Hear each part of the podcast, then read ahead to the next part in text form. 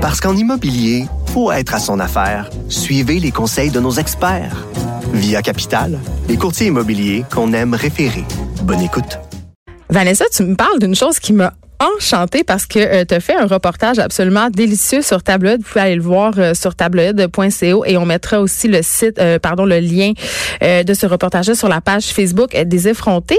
Ça s'appelle, en fait, ça parle du brotherhood. Absolument. Et, et là, écoute, je te laisse le plaisir de présenter c'est quoi parce que c'est assez euh, inusité et c'est très jubilatoire. Oui, d'accord. Donc le Brotherhood, pour euh, ceux qui connaissent pas, en fait, c'est un safe space. Et là, je vais vulgariser safe space parce qu'on associe souvent le mot safe space euh, à une frange radicale de militants. On associe ça à des mouvements féministes en général, des espaces là où on va se plaindre de notre viol. Oui, c'est ça, de mobilisation puis de revendication. Un safe space à la base, espace sécuritaire en français, c'est un lieu où les personnes qui sont habituellement marginalisées peuvent discuter et partager leur expérience librement, sans avoir peur d'être jugé ou d'être abroué par des gens qui sont peut-être moins au fait de ce qu'ils vivent. Et le Brotherhood, c'est ça, c'est un espace qui est dédié aux hommes.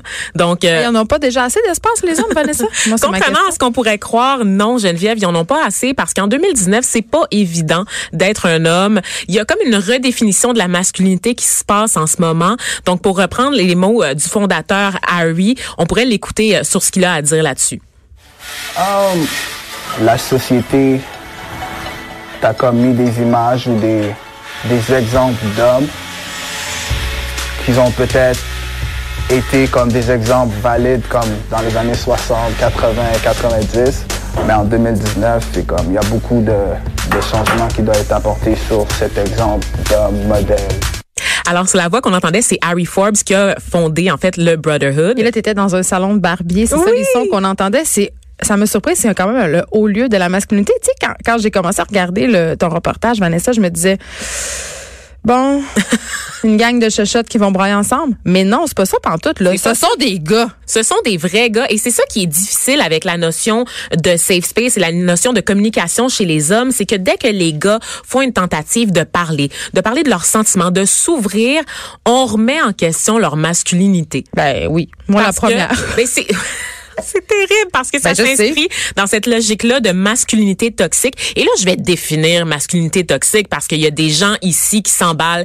Mais même moi, je suis pas certaine de comprendre c'est quoi. C'est ça. Quand cette expression-là est lancée. Ce que ça veut dire, la masculinité toxique, ça veut pas dire que les hommes, c'est des méchants, que les hommes, c'est tous des violeurs, qu'on haït les hommes puis qu'il faut virer dans la misandrie. J'adore les hommes. J'adore les hommes. On aime tous les hommes. Les hommes, la masculinité toxique, c'est quand on dit que les hommes doivent être forts, ils doivent protéger, ils doivent subvenir aux besoins de leur foyer. Ah, c'est la pression que les hommes ressentent de correspondre à un certain standard. Euh, on parle de l'homme Gillette, l'homme des annonces de rasoir. Oui, c'est ça. L'idéal masculin, c'est un homme qui ne pleure pas, qui demande pas d'aide, qui ne craque pas. J'adore ça. Moi, des hommes comme ça, est-ce que ça existe pour vrai? Ça existe pour vrai, mais c'est pas nécessairement sain pour ces hommes-là, Geneviève, de ah. correspondre à un modèle qui leur a été imposé. Et ce modèle-là, il est toxique pour les hommes parce qu'il y a des hommes qui peuvent pas tout le temps être forts, qui peuvent pas tout le temps être l'homme pourvoyeur. C'est une très grande pression qu'on leur met dès un plus un, un plus un. Si ton ange en mer, tu peux pleurer. Tu peux pleurer. C'est du conditionnement et ce, ce, ce truc-là, c'est toxique aussi pour les femmes parce que les femmes dans ce modèle-là sont naturellement programmées pour la maternité, sont douces, sont aimantes et elles sont assujetties aux hommes. Donc évidemment, les hommes, en étant confortés dans cette espèce de modèle de masculinité toxique, peuvent développer des comportements violents, notamment. Tu sais, quand, quand on voit là, les dérives de violence conjugale. À cause du trop plein? Du trop plein. Le, taux de suicide aussi chez les hommes qui est particulièrement élevé. Il y a un parallèle à faire avec la masculinité toxique. Là, Vanessa, là, est-ce que tu es en train de me dire est-ce que tu es en train de me dire qu'il y a une crise de la masculinité? Il y a peut-être oh! beaucoup une crise de la masculinité, Geneviève, parce que les gars savent plus nécessairement où se mettre. Ils savent plus, ils marchent sur des œufs. Ils ont l'impression de marcher sur des œufs en ce moment parce que on est dans une ère où on revendique, en fait, on remet en question les privilèges qu'ils ont eus pendant un si nombre, un, long nombre d'années. Et c'est confrontant pour eux? C'est très confrontant pour eux. Puis c'est surtout qu'ils se retrouvent refermés sur eux autres puis ils savent plus trop est où leur place dans leur dans la société. Parce qu'ils se font reprocher des choses pour lesquels ils n'ont pas vraiment de reproches à se faire, c'est-à-dire que c'est pas eux qui ont amené cette culture-là, c'est une culture qu'on est tous coupables en fait, c'est la, culture de la société qui a été bâtie comme ça.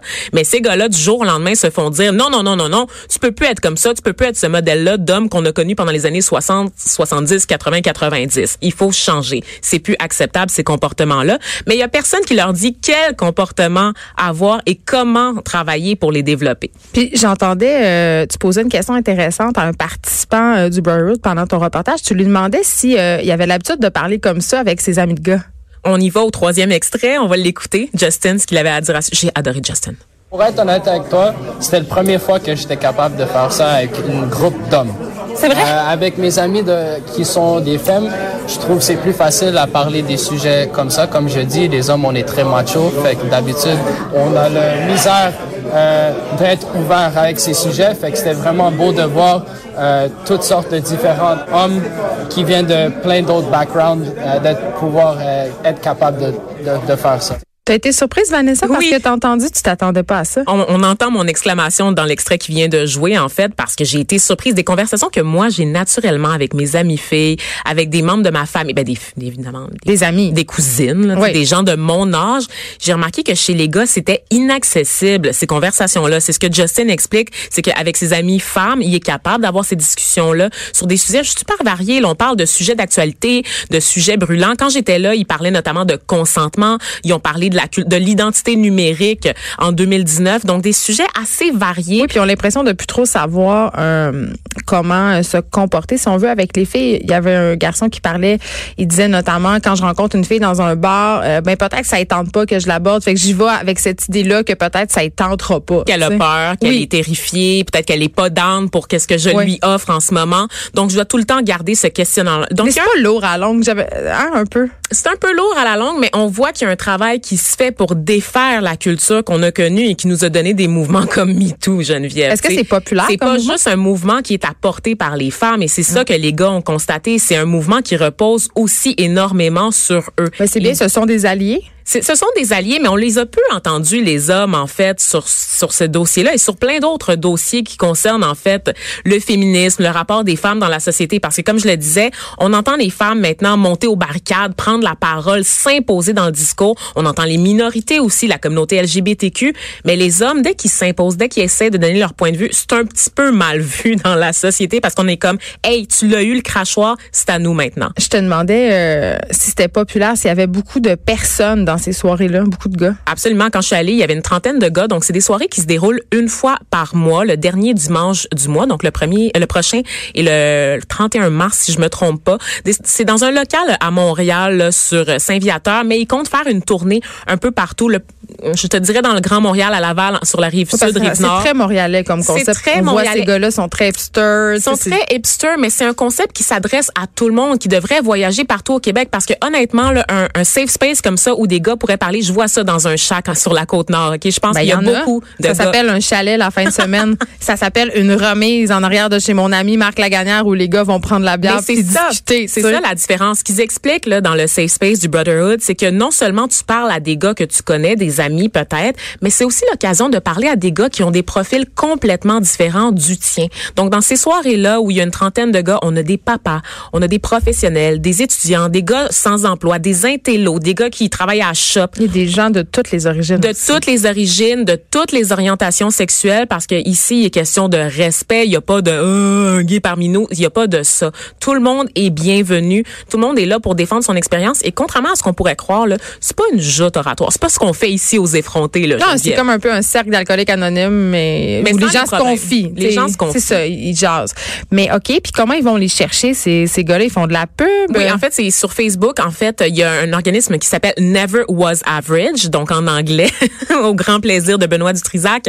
C'est un organisme. En fait, c'est une maison de production qui fait des projets multidisciplinaires au niveau de la culture, de la communauté. Et c'est cette maison de production là qui est fondée par Harry Forbes, le, le principal, le protagoniste dans mon reportage, et sa conjointe Anna Che. Et les deux, en fait, chapeautent le Brotherhood et le pendant féminin parce que oui, il y en a un, mesdames, le Sisterhood. Donc, ils chapeautent ça à travers leur maison de production parce que le Safe Space, c'est l'étape toute naturelle dans la, la mission de leur organisme de redonner à la communauté.